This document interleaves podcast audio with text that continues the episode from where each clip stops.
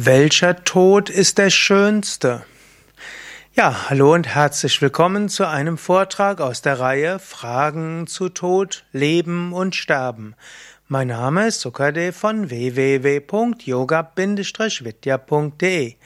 Ich bin Gründer und Leiter von Yoga Vidya und komme natürlich aus der klassischen Yoga-Tradition. In der klassischen Yoga-Tradition gehen wir von Reinkarnation aus.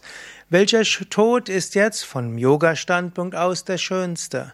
Vom Yoga-Standpunkt aus würden wir sagen, wenn du dir bewusst bist, dass du sterben wirst, wenn du dich verabschiedet hast, wenn du losgelassen hast, wenn du dich auf den Tod hast vorbereiten können und wenn du vor dem Tod meditieren konntest, dann ist das der schönste.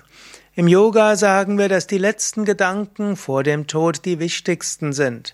Und wenn die letzten Gedanken ein Gedanke an Gott ist oder ein Gedanke an das höchste Licht, ein Gedanke von Verbundenheit, Einheit und Wohlwollen, dann prägt das den Eintritt in letztlich in die Astralwelt hinein. Und es heißt auch, wenn du im Moment des Todes vollständig an Gott denkst, dann wirst du die Gottverwirklichung erreichen. Vom Yoga-Standpunkt aus, also welcher Tod ist der schönste?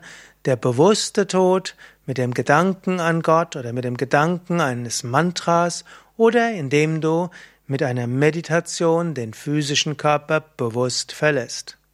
Mehr Informationen über Tod und Sterben in meinem Buch Karma und Reinkarnation zu finden auf www.yoga-vidya.de